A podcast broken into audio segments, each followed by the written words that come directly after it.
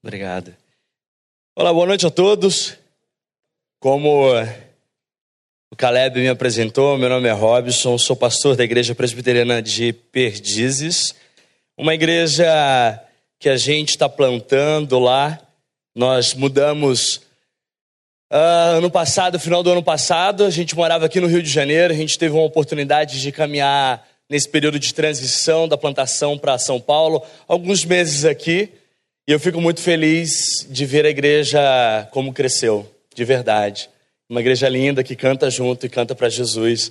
É, eu costumo dizer lá na nossa igreja que todo domingo é uma pequena pintura da eternidade a pintura de quando nós um dia estaremos todos com pessoas de vários lugares, com várias histórias diferentes, com várias culturas distintas, adorando o mesmo Senhor. Essa é a família dele espalhada pelas cidades, essa é a família dele espalhada pelo mundo. E eu fico muito, muito feliz. Ah, o Daniel já é um amigo já de alguma, de longas datas. É, eu sei que ele não está aqui, então por isso eu vou fazer uma brincadeira. Ele sempre fala de jiu-jitsu, você pode acompanhar. Depois você pergunta para ele o que aconteceu no México, quando a gente estava junto, ele vai falar para vocês. E não é bem assim, tá? Uh, enfim, é só uma brincadeira, mas fala com ele. E nós temos caminhado juntos já há mais de seis anos. E o reino de Deus é um reino onde a gente encontra amigos que partilham dos mesmos sonhos, das mesmas vontades, dos mesmos desejos. E é muito legal poder dividir isso com pessoas que pensam assim. Nós dividimos nosso sonho de plantar uma igreja. Nós, na verdade, é, nascemos em São Paulo, eu e minha esposa. Nós mudamos para o sul de Minas Lá plantamos uma igreja, depois de, de organizada, nós mudamos para o Rio de Janeiro, onde nós é, organizamos ou terminamos de organizar junto com a Igreja do Redentor, onde muitos de vocês devem conhecer, com o Jay Balma. Uh, acabou o nosso tempo lá e Deus nos chamou, antes de, de finalizar tudo, falou que a gente ia para São Paulo plantar uma igreja. Eu confesso para vocês que para mim foi muito difícil acostumar com a cultura carioca, porque embora eu tenha nascido em São Paulo, mas morei no interior de Minas. E quando eu fui. Os meus primeiros dois anos no Rio de Janeiro foram muito difíceis, extremamente difíceis. Por exemplo, teve um dia em que ah, falaram para mim e para minha esposa na primeira semana aqui Olha, eu vou passar na casa de vocês, que legal que vocês estão aqui. Minha esposa lá arrumando as coisas, cozinhando para as pessoas que passariam e iriam para nossa casa. E assim, era normal, é como o carioca fala: tudo bem, e aí, como é que você vai? É, eu passo na sua casa, a gente se vê lá depois. E a gente foi acostumando, foi doloroso. É, é verdade. Isso é uma das histórias, tem várias outras, mas é de verdade, foi doloroso, porque a gente achava, nossa, que legal, a gente tem amigos nas nossas primeiras semanas no Rio, que incrível! Só que não, não era bem assim. Mas nós aprendemos a amar essa cidade, nós aprendemos a amar a cultura, amar o estilo de ser. E quando nós, principalmente eu, minha esposa é um pouco mais vertical, ela está aqui do meu lado. Uh, quando nós acostumamos um pouco com essa cidade maravilhosa, encantadora, aí eu falei para ela assim: é aqui mesmo que a gente vai ficar. Já tínhamos passado seis anos praticamente, é aqui. A gente morava próximo da, da, da praia, a gente morava ali na, na, no Jardim Oceânico, então era sensacional a vida, era muito boa. E Deus chamou a gente para São Paulo. E tem sido difícil eu descobri uma coisa, que saudade quando as pessoas marcavam e não iam. ah, que saudades disso. Que saudades. E baseado nessa história, encurtando ela, nós começamos o, o projeto nosso de plantação lá, mudamos para lá. Ah, embora pastor presbiteriano, eu trabalho, tenho uma outra atividade e nós abrimos mãos do, dos nossos recursos. Uh, minha esposa pediu demissão do emprego dela, foi para São Paulo, a gente foi para lá para começar uma igreja num lugar onde não tinha igreja, para gente que não gosta de igreja. E bairro de Perdizes, um bairro classe, classe média alta, é um tipo A, A, B. Uh, e lá 120 mil habitantes, algumas igrejas da teologia da prosperidade, uh, e mais nenhuma outra igreja sadia ou centrada no Evangelho. E falei para minha esposa e para os meus amigos que ali tinha feito nós vamos plantar uma igreja lá. Começamos do zero, em casa, se reunindo com algumas pessoas. Com quatro, eram nós e mais três casais, se eu não me engano. Mais três casais, a nossa igreja. Eu lembro da oração de quem fez, estava dirigindo o louvor, falou que é um Deus relacional, e é isso mesmo que nós acreditamos. E o que eu vou falar hoje tem tudo a ver sobre isso. Nós começamos a nossa igreja no Outback, conversando sobre ela, como nós é, seríamos igreja antes de estar numa igreja. Como nós viríamos a viver a missão do Senhor na cidade de São Paulo, entendendo que aquilo que tinha ficado para trás, assim ficou para a glória do Senhor e agora começaria uma nova história com pessoas diferentes, aprendendo um pouco mais daquela cultura. E lá começou em nossa casa, nosso apartamento, quatro pessoas, e no início a gente escolheu apenas gastar um tempo entre nós. Passou-se um tempo, nós começamos a falar assim: olha só, vamos tentar achar algumas pessoas parecidas com a gente. Eu não sei se isso era bom, né? Mas é, vamos tentar achar pessoas que pelo menos têm a mesma cosmovisão, têm a mesma visão do mundo, a visão de igreja. Vamos fazer uma coisa mais secreta? É uma coisa mais restrita nesse momento, gastando só tempo entre a gente gastando tempo entre a gente, em comunhão. E assim foi. E chegaram pessoas com o mesmo desejo no coração. E começou a crescer, e crescer, e crescer. Isso em ano passado. Até que em junho nós decidimos então a caminhar de uma forma mais organizada. Então passamos a ter reuniões mais frequentes, todos os domingos na minha casa, no meu apartamento ficou pequeno, porque o grupo aumentou, fomos para um outro, depois fomos para um outro, e chegou no final do ano, não tínhamos parcerias e nem nada, não sabíamos para onde ia. A gente só fez o seguinte: ah, vamos fazer um seguinte, nós vamos tirar um pouco de dinheiro nosso mesmo e nós vamos plantar essa igreja e a gente vai dar um jeito e as coisas vão acontecer. E Deus alargou os caminhos, pessoas chegaram, teve batismos no meio, dentro de casa, no meio das coisas que estavam acontecendo, bem desorganizado. E pela graça de Deus, nós tínhamos no final do ano 40 pessoas. Ah, lembrando que nós não conhecíamos ninguém lá, absolutamente ninguém. O Senhor acrescentou pessoas na nossa caminhada. No final do ano, nós decidimos então alugar um teatro que seria no meio de janeiro, e ali, ali começaríamos nossos cultos públicos, reuniões públicas para iniciar nossas atividades nosso primeiro ano. Hoje a gente está no 17 culto nosso e, pela graça de Deus, esse número dobrou, fomos para 100 pessoas e o mais belo de tudo, o mais belo de tudo é a gente ver batismos e profissões de fé. Paralelo a isso, a gente está fazendo um trabalho na favela do Sapo, aonde tem pessoas lá que caminham conosco, que são espíritas, por exemplo, estão lá servindo o Senhor. É... E eles falam para mim: Nossa, eu amo quando você prega e fala, não por mim, né? Mas eu sinto uma energia diferente. Eu continuo sentindo essa energia. Não tem problema. Você vai descobrir o significado disso depois. E a gente entende que a caminhada cristã ela é para ser vivida em relacionamento e a transformação acontece na caminhada. Só que existe um problema nisso tudo. Muitas vezes a gente planeja coisas e nós queremos que as coisas tenham nossas digitais em tudo. Esse é o grande problema. Nós queremos ver tudo a nossa imagem e semelhança, e não é bem assim. E é aí que começa o nosso diálogo nesta noite. Queria que vocês abrissem a Bíblia em 2 Coríntios, no capítulo 3,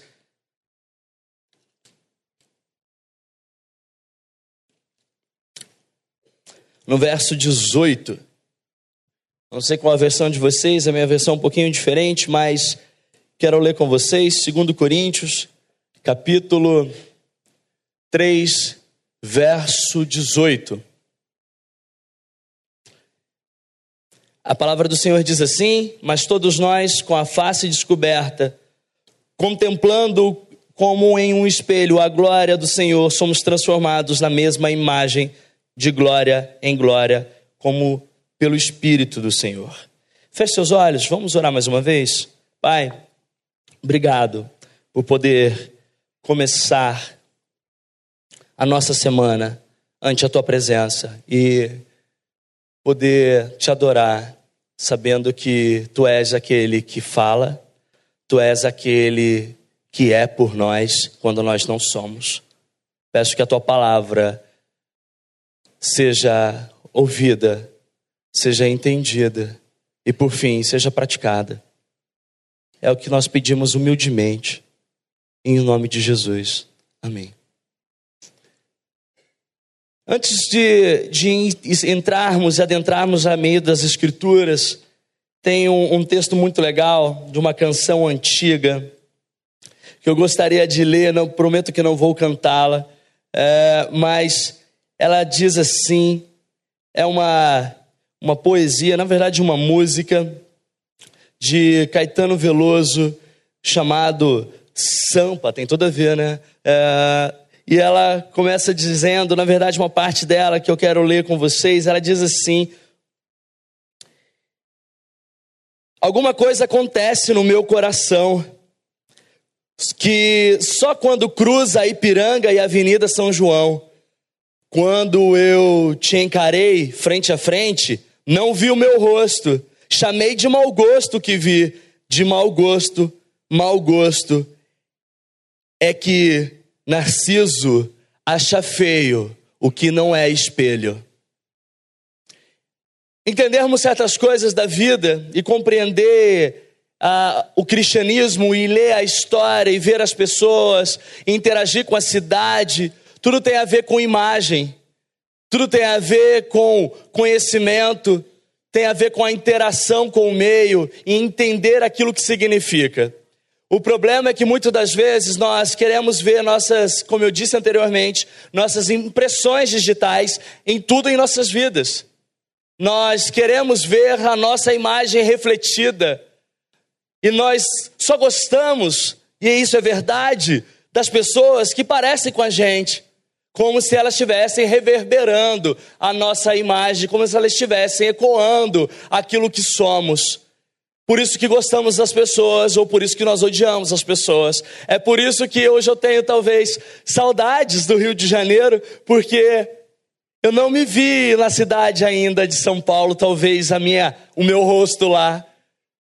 E às vezes nós interpretamos a história e a vida de uma posição muito ruim, uma posição narcisista, uma posição ególatra, uma, uma, uma posição egoísta. Até mesmo quando nós chamamos de coletivo a nossa fé. Tim Keller vai dizer que nos últimos dias, o que mais temos experimentado é uma fé beligerante, uma fé egoísta, uma fé militante, uma fé que se chama de fé apenas aquela fé que se diz fé da família ou das pessoas que você mais ama, e você luta por aquilo lá, e você luta por aquela imagem, e você passa a vida lutando por isso, e você frequenta uma, um domingo ou uma reunião cultica por causa daquela fé, e aquela fé simplesmente é a respeito de você, no seu trabalho, na sua família, com as pessoas que você gosta. Muda um pouquinho. Se você não se vê lá, talvez você entre em crise e você questione, você critica e abre espaço para as outras coisas que há no nosso coração. Nós gostamos de ver a imagem nossa. Nós gostamos de nos ver em tudo. Nós gostamos de falar sobre nós mesmos. Nós queremos, nós não queremos, na verdade, registrar as belas imagens dos outros ou as belas imagens do mundo. É difícil ser fotógrafo para aquele que gosta de aparecer nas fotos. E eu digo isso porque, conversando com a minha filha, tem 12 anos de idade, e falei para ela: Olha, eu queria que você fizesse um curso de fotografia, e estava explicando sobre câmera para ela, alguma coisa assim, desse jeito e tal, e você vai aprender e vai fazer. E ela falou: Mas é, quem vai tirar foto de mim? Eu, eu achando que ela estava entendendo. Aí eu expliquei para ela, né? Falei, não, já. Aí foi a primeira vez que eu falei narcisismo para ela, né? Explicando e tal. Eu era tudo que ela veio em mim, paz, também narcisista, né? Falei, filha, não, tá errado, você tá aplicando errado. Mas enfim. É... Aí ela expliquei para ela o conceito de registrar as belas imagens das pessoas, das pessoas diferentes, mas ainda há beleza. No mundo ainda há beleza, embora o pecado tenha assolado e destruído. E ela sabe o que me disse? Depois de eu gastar cinco minutos intensos falando com a minha filha, ah, ela disse assim: Eu prefiro ser modelo então. porque ela vai aparecer em todas as fotos. É, e é interessante que essa análise dela não é uma análise de uma criança, um adolescente, pré-adolescente, mas talvez seja a análise mais escondida de nossos corações. Talvez se pudéssemos falar com, como ela disse, sem ter medo de ser criticada, de falar simplesmente o que a gente pensa, talvez, talvez falaríamos a mesma coisa. Nós queremos ver imagem, nós temos problemas com isso e nós lutamos por isso. Pense que tudo nós nos esforçamos o máximo para manter aquilo que nós chamamos de uma imagem boa. Nós lutamos por isso. A vida é uma luta. Nós lutamos, nós somos competitivos, isso faz parte do nosso DNA. Lutamos para ser um bom pastor, lutamos para ser é, bons pais, boas mães, bons maridos, bons colegas. Nós lutamos por isso. E lutar por uma imagem é aquilo que mais nós lutamos nessa vida. Porque nós não queremos apenas saber quem somos, se ninguém sabe quem somos. Nós não queremos apenas dizer para as pessoas se as pessoas não nos veem. Nós lutamos por likes nas vidas, em tudo que a gente faz, como sinônimo de aprovação, como sinônimo de que está tudo bem. Porque no fundo, no fundo, nossos relacionamentos, depois do pecado, que desarmonizaram totalmente, é relacionar sem culpa, é relacionar e ser aceito é relacionar, é fazer parte de algum grupo, mesmo que isso custe, ou assumir alguma persona, ou vestir de algum jeito, para eu poder fazer parte de algo. Imagens.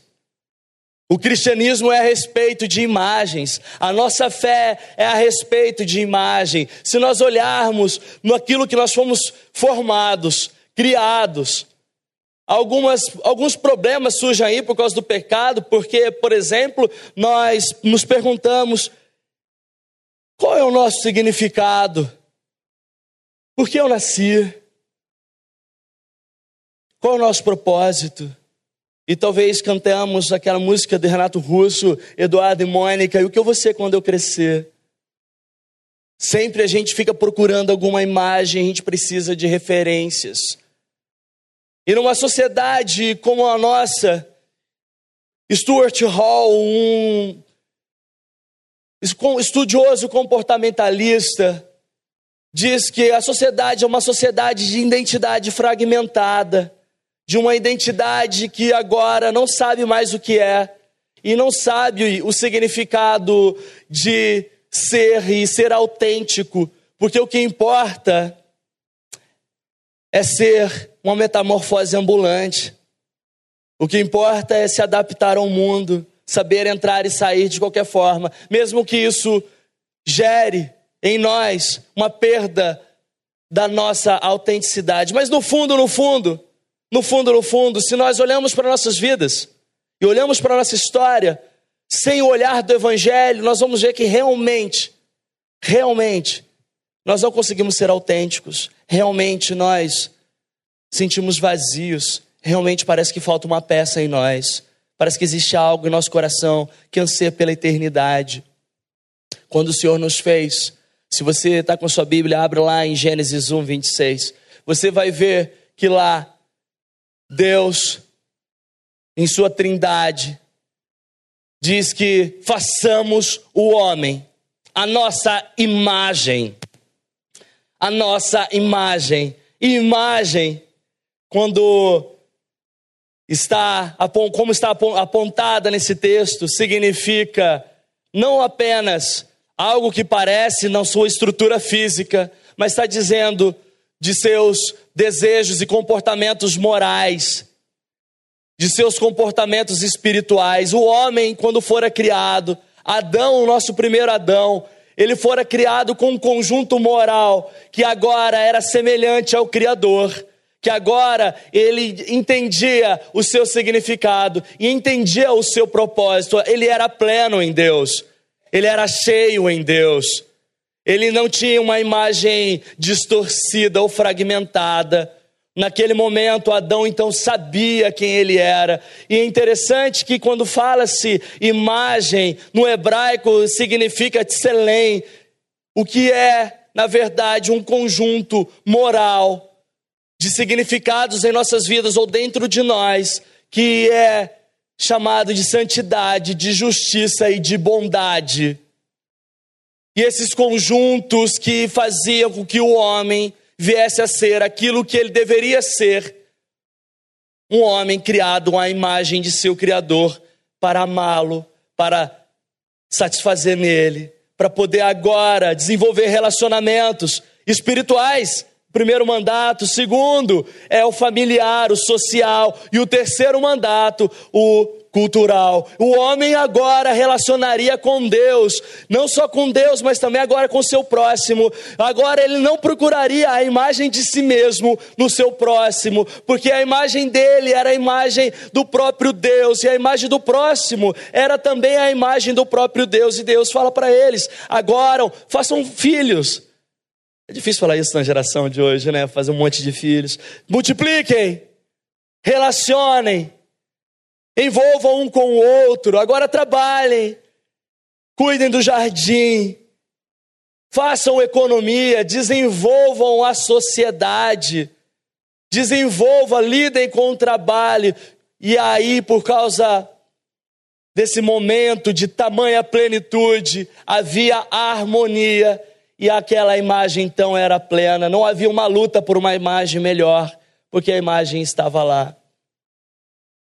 Entretanto, a má notícia é que o pecado ele veio e distorceu tudo. O homem agora é enganado. Adão e Eva ouvem que agora não bastava ser apenas semelhante ao Criador, mas eles poderiam ser igual ao Criador, ou talvez até maior do que o Criador. Era então possível conhecer o bem e o mal, a custo do quê? de perder a imagem do Criador em si mesmo. O homem se sucumbe, não satisfeito com aquilo que ele deveria apenas carregar em si, tropeça num desejo de ter uma imagem totalmente diferente. E a partir dali, o que nós vemos?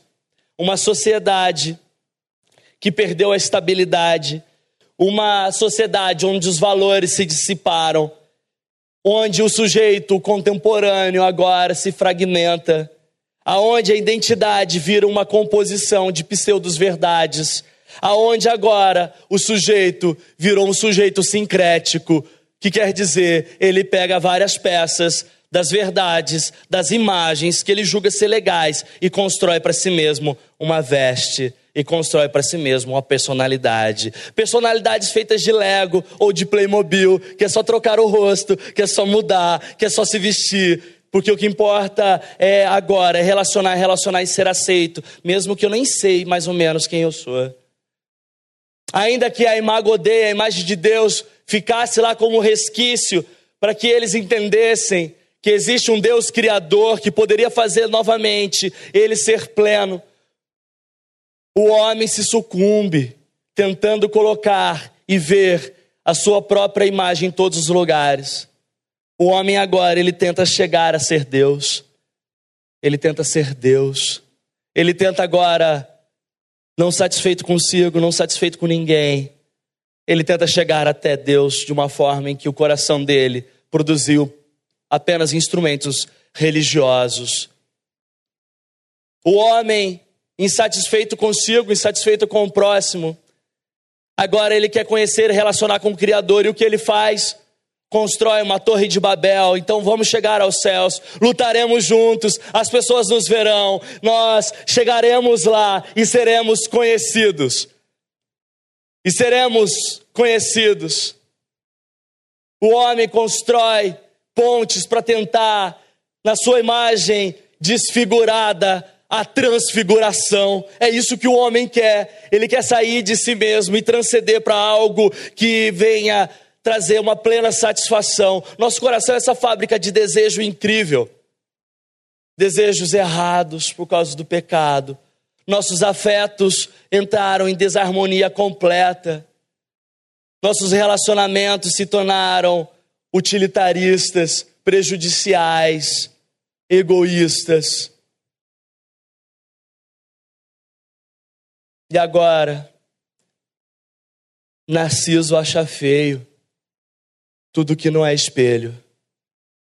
Ele olha para a sociedade e não vê a si mesmo. Ele tem dificuldade de relacionar. Agora ele não consegue mais. Ele não consegue mais. Entender o homem assim faz perceber certas coisas. O homem sempre buscou a transcendência, a transfiguração em sua identidade desfigurada, enquanto agora Deus, para resolver esse problema, ele desfigura a sua imagem para que a nossa pudesse ser transformada. O homem que outrora construíra uma torre para chegar a Babel, agora Deus em Betel já dava uns primeiros vislumbres daquilo que aconteceria no futuro. Quando o homem tentara chegar até os céus, dos céus Deus faz uma escada para descer até a terra. E Jesus falando com Natanael, ele fala que ele era aquela escada onde os anjos passavam e viam e o contemplavam. Em Babel, o homem tenta chegar até Deus. Em Betel, Deus vem até o homem. E com Natanael, Jesus diz: Eu sou aquele que veio. O quanto o homem procura se vestir de Deus, mesmo sabendo que agora ele se cobrira de pedaços de folha, porque agora sua imagem era vazia e desfigurada. Deus agora vem ao mundo se vestindo de homem. Deus agora, para que mudasse a imagem no homem, se veste de homem. Um Deus que era transcendente agora se torna imanente. O Deus que era longínquo, talvez difícil de se encontrar, agora ele se chama Emanuel, o Deus conosco, um Deus que anda com os pobres, que visita a prostitutas e cura, um Deus que é, anda com os leprosos, um Deus que fala: eu vim para os maus, eu não vim para os bons. Eu não vim para aqueles que falam que tem uma imagem perfeita de um bom cristão, porque frequentou toda a escola bíblica, porque ajudou a plantar uma igreja e ajudou a desenvolvê-la. E dentro dele apenas um sepulcro caiado, vazio. E Deus agora, em Cristo Jesus, fala que veio para homens desfigurados, homens fragmentados. Que Deus incrível é esse? Um Deus que agora ele inicia um processo de mudança em nossas vidas. O grande ponto aqui, irmãos e irmãs, é o porquê nós nos esforçamos tanto para lutar para parecer quem nós não somos. Por quê? Talvez possa arder dentro de nossos corações uma insatisfação com a gente mesmo. Mas se isso é verdade, talvez lá no fundo, ainda que velado, nós estamos dizendo: Deus, nós estamos insatisfeitos com aquilo que tu fizeste. Às vezes, perguntas que fazemos sobre nós ou sobre os outros, às vezes são maquiadas de perguntas que nós não conseguimos encarar com Deus e falar a verdade para Ele. Nós queremos ver a nossa imagem em tudo, em tudo e todas as coisas. Queremos enxergar o mundo como se nós fôssemos protagonistas da história, numa sociedade uh, como a nossa, positivista ao extremo, antropocêntrica. É ensinado que nós somos os construtores da história. Tudo para poder falar aquilo que nós achamos que deveríamos ser. Outro ponto importante, talvez deveríamos pensar quem é que a gente não é. Porque não basta saber quem é que você é, mas é necessário saber quem você também não é. Entender essas perguntas tem que trazer em nós um descanso na alma. Porque agora o Senhor Deus em Cristo Jesus se torna aquilo que nós não conseguimos ser, Porque Ele é o nosso sacrifício vicário, não apenas um substituto por causa de nossos pecados, mas também o substituto do homem perfeito. Jesus, quando nós olhamos para o cristianismo e vemos Jesus como a resposta em tudo, como o substituto e não como um padrão moral, nós entendemos que o cristianismo é a respeito de uma imagem que se vê pela fé e não por um conjunto apenas de ações. O grande problema de ler as Sagradas Escrituras e toda a vida e comportamento cristão sobre as nossas ações e ver Jesus apenas como exemplo e modelo nós nos tornamos religiosos.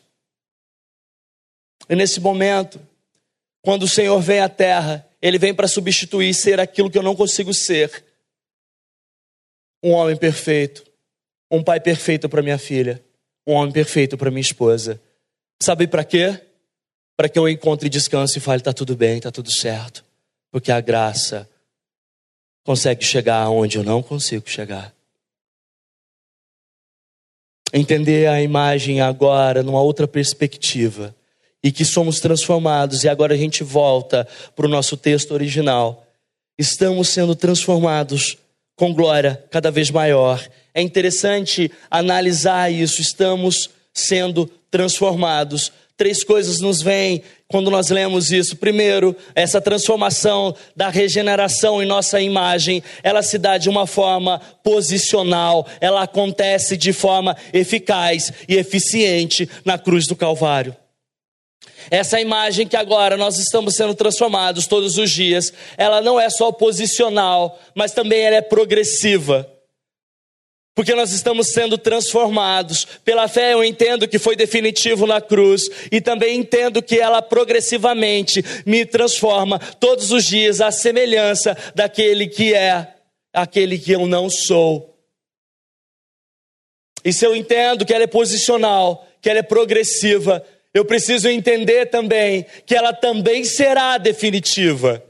Porque chegarás um dia em que toda a nossa imagem refletirá apenas uma imagem, sem nenhum resquício ou interferência ou ruídos dado ao pecado, mas por causa do sacrifício de Jesus na cruz, da graça que nos transforma, que nos regenera, na segunda volta, na restauração total, nós resplandeceremos a imagem do Deus Criador, que em Cristo Jesus se tornou um homem como a nós, um homem desfigurado, para que nós pudéssemos ser então restaurados. Faz sentido?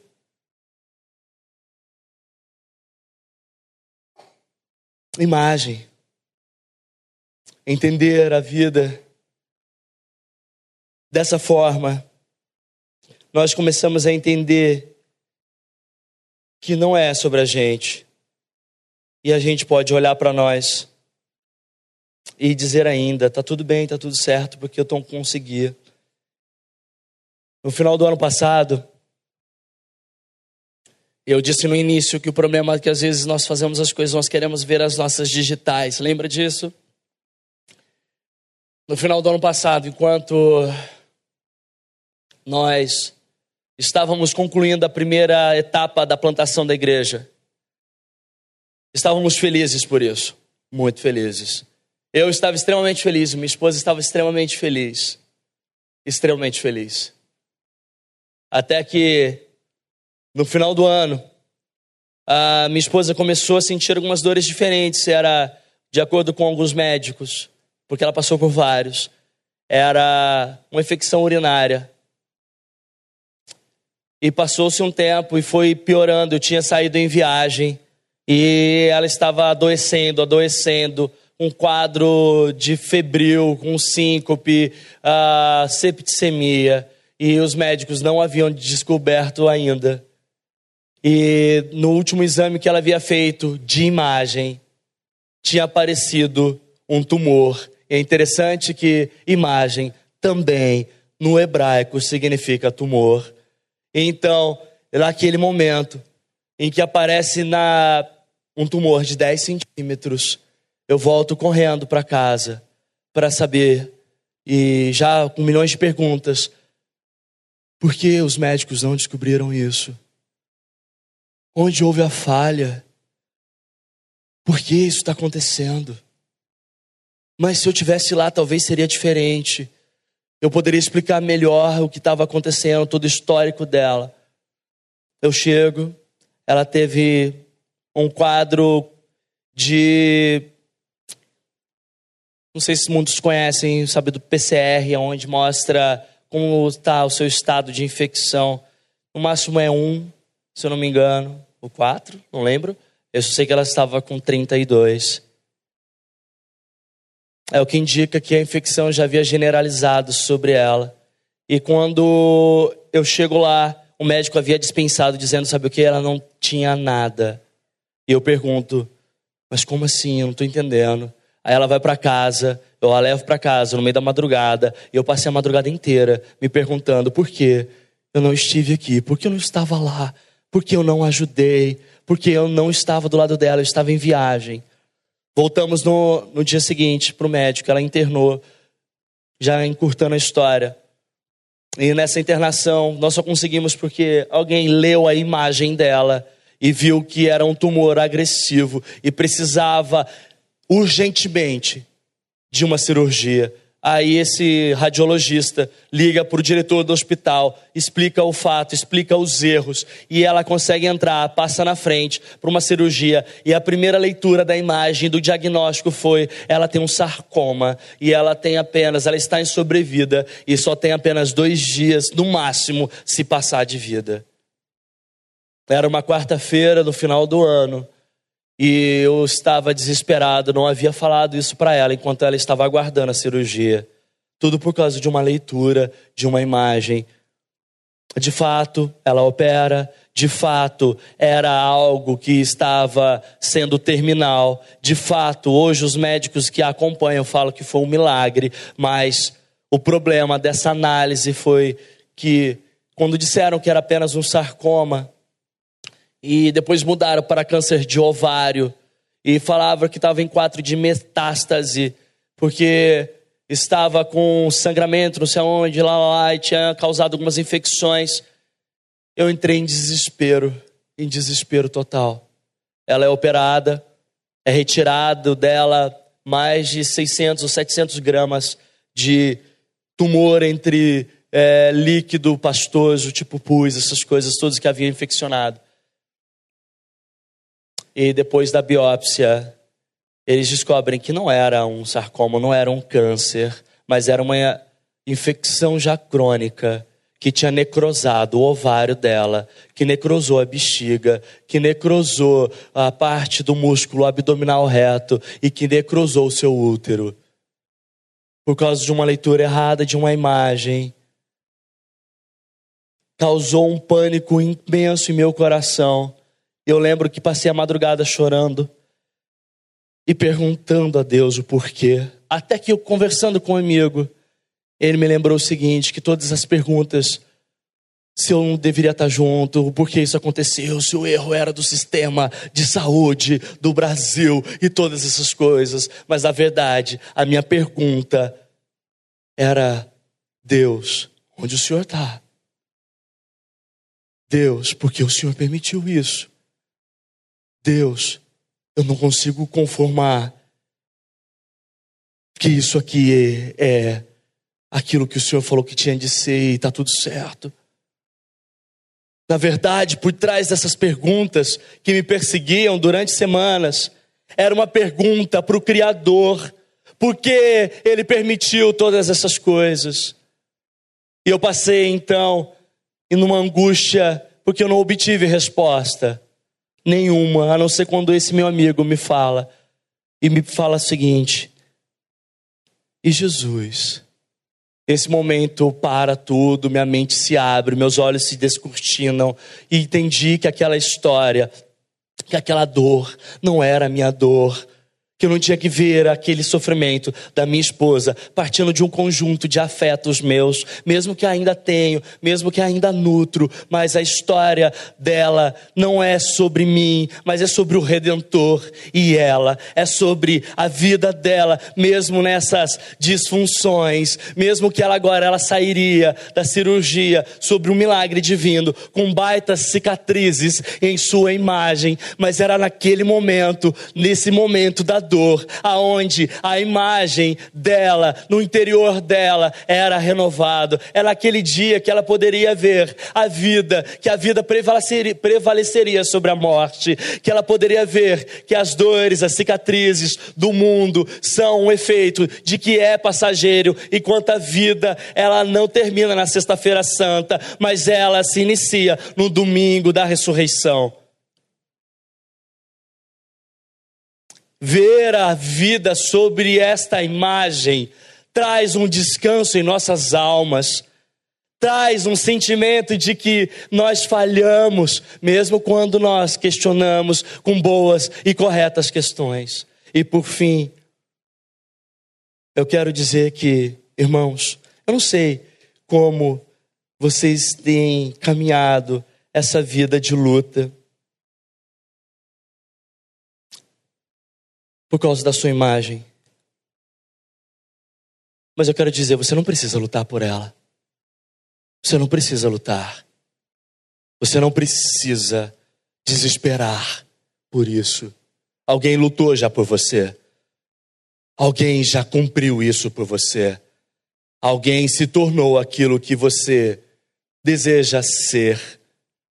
E talvez seja necessário passar por momentos assim de perguntas e até dores e sofrimento para poder entender o real significado da imagem que deve agora prevalecer, porque a restauração faz nos ver que aquilo que nós éramos agora não seremos mais, que agora a nossa identidade ela tem um novo significado, que entender agora que nós fomos feitos para que nós pudéssemos relacionar com Deus, nós hoje conseguimos em Cristo Jesus, que nós devemos relacionar com o próximo, que hoje nós conseguimos em Cristo Jesus, e que nós devemos relacionar com a cultura, sem precisar se vestir e se trocar para ser aceito por causa de Cristo Jesus. Sabe por quê? Porque Cristo Jesus diz que você é aceito por causa dele e não por aquilo que você tanto luta para ser. E que você pode chegar um dia em casa e falar: ah, tá tudo bem, tá tudo certo. Isso não é condição para que você viva uma vida desregrada. Ao contrário, entender a vida sobre essa perspectiva de que a imagem do Senhor ainda resplandece sobre pessoas desfiguradas, com cicatrizes e com marcas da dor é entender que há esperança, é entender que a vida nossa agora é marcada não por uma luta, mas por um constrangimento de graça que faz com que nós busquemos de uma forma zelosa e não religiosa essa transformação diária. Muitos de vocês cansam, assim como eu canso. E talvez hoje seja uma noite de pensar um pouco e encontrar descanso. A palavra do Senhor ainda diz, eu quero terminar com isso, em Colossenses 3,10. E agora você não precisa mais vestir de Deus, você não precisa se transcender porque alguém se vestiu como você para que você fosse vestido dele. E a palavra diz assim: E vos vestistes do novo homem que se renova para o conhecimento, segundo a imagem daquele que o criou. Quando Cristo sofre a sua morte e ressuscita a sua vida, agora a imagem dele resplandece sobre você. O Espírito Santo que regenera, que te justifica, que te adota e que te santifica, que muda você totalmente e que te faz parecer com o Criador diz que você agora se torna filho, que agora você carrega a imagem do Pai. É o que a palavra diz em Galatas 3:26. Todos vocês são filhos de Deus, mediante a fé em Cristo Jesus. pois que em Cristo foram batizados, de Cristo, de Cristo se revestiram. Você não precisa se vestir, você não precisa ter uma identidade de Playmobil que se troca, que quebra, que se reconstrói e no final se sente vazio. Você agora se veste de Cristo Jesus imerecidamente. Por fim, reafirme a sua imagem no Evangelho, de quem você é e quem você não precisa ser. Redefina a sua luta, você não precisa lutar para construí-la. Descanse agora. Descanse na graça. Charles Spurgeon, num sermão em que ele pregara há muito tempo, antes de sua morte, no comecinho, ele vai falar um pouquinho sobre isso e ele vai dizer assim, que às vezes nós somos como os tijolos, e tijolos eles são não serve para nada quando ele está sozinho, não dá nem para colocar num golzinho de futebol e jogar lá para brincar, você vai precisar de um ou outro e vai precisar de mais dois ainda. Um tijolo sozinho é frágil, um tijolo sozinho quebra, um tijolo sozinho tem buraco, é vazio. Não serve para nada, mas o tijolo não foi feito para ser nada, o tijolo foi feito para ser casa. E ele só encontra o seu significado, o seu propósito, quando está com outros tijolos. E quando aqueles tijolos agora são revestidos por alguma estrutura, um concreto que os solidifica e os conectam, se tornam casas. Nós somos tijolos. Desconectado da nossa espiritualidade em Deus, perdemos nosso significado e nosso propósito. É por isso que saímos desvairadamente, procurando e falando para todo mundo: Ei, eu sozinho, eu sou casa, sou casa. A gente sabe que não é apenas um tijolo. É por isso que um tijolo sozinho não consegue ser forte, porque ele não está conectado com o Senhor por causa de Cristo Jesus, e nem com o seu próximo, nem com o seu irmão. Ele perde o seu propósito e perde seu significado. Nós somos tijolos feitos para serem casas. Essa é a imagem que você tem de entender que, que alguém te criou. Foi para isso, para que na sua imagem, mesmo que desfigurada, resplandecesse a imagem de um Deus que se desfigurou para que nós pudéssemos ser restaurados. Vamos orar. Pai, obrigado pela oportunidade de poder falar do teu santo, poderoso e incrível evangelho que conhecemos e experimentamos no teu filho amado Jesus. Peço que nos ajude a relembrar quem nós somos e que não precisamos sair correndo atrás da luta por uma afirmação de imagem de quem nós não somos. Peço que teu Espírito Santo enche os corações daqueles que estão cansados, fracos e de viverem uma luta tentando buscar significado à sua própria existência, à sua própria imagem. Peço que a tua palavra ecoe, reverbere, reconstrua, redirecione, remodele e restaure aqueles, Senhor, que estão com seus corações totalmente partidos, vazios, longe, distante, desconectados. Peço, Senhor, que o teu espírito possa lembrar que na cruz a luta foi finalizada. Quando teu filho disse que estava consumado. Que a imagem que agora resplandeceria sobre a humanidade seria a imagem de um Deus que sangrou, que feriu, que se humilhou, para que nós pudéssemos experimentar do poder da ressurreição, de uma esperança vindoura, de uma vida eterna que começa aqui e agora, mesmo com cicatrizes de nossas imagens erradas. Ajude essa igreja a crescer cada vez mais para resplandecer a tua imagem aqui nesse bairro, assim como ela está nos ajudando no bairro de Perdizes, que essa igreja ajude outras igrejas a serem imagem do teu filho. Em o nome de Jesus. Amém. Obrigado, que Deus abençoe.